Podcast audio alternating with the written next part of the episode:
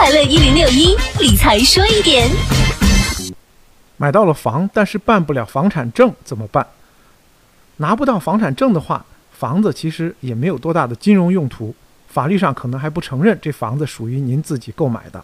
所以现在就告诉您哪些情况办不了房产证，以后买房的时候一定要避免这种情况。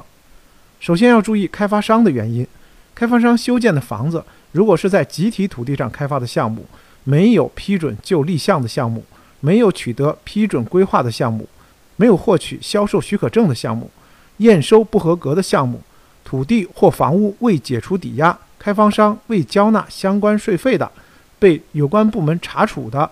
限制交易的项目都是不能及时办理房产证的。第二，购房者的原因，购房者在办理房产证时是需要交纳税费的。如果购房者没有及时交纳相关税费，就不能办理房产证。另外，没有提供房屋登记发证机构所要求的相关资料和身份证明，以及委托他人办理房产证时没有出具授权委托书的，也是不能办理房产证的。根据导致无法办理房产证的过错方的不同，当然处理方法也是不同的。第三，购房者购房资质造假。如今楼市调控政策不断收紧，有些人没有了购房资质，但是为了买房，会对购房资质进行造假，比如假离婚、办假证等等。对于这种情况，一旦被查出来，不但无法办房产证，还将面临法律处罚。第四，买了小产权的情况。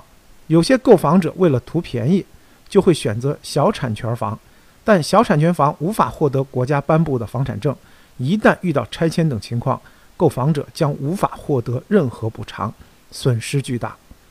理财说一点，财富多一点。我是程涛。